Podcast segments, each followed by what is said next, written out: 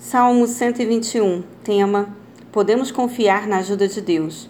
Os peregrinos devem viajar através do país solitário em direção ao seu destino. Eles não são protegidos por qualquer coisa criada.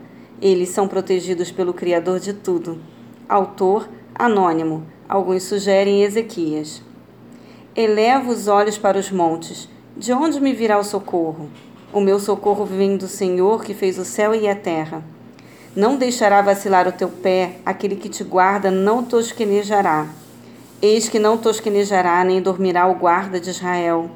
O Senhor é quem te guarda, o Senhor é a tua sombra à tua direita.